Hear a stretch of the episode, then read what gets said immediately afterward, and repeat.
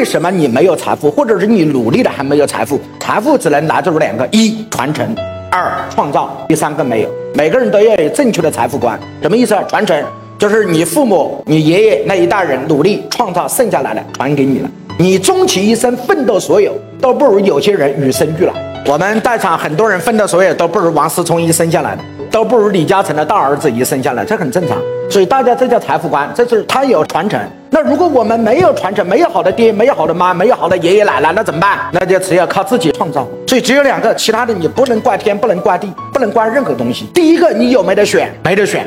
我们的父母，我们有选择的权利，我们没有。所以第一个传承是与生俱来的，叫先天。但创造可以是后天，人人都可以通过创造而改变我们的命运。啊，各位老板，同意吗？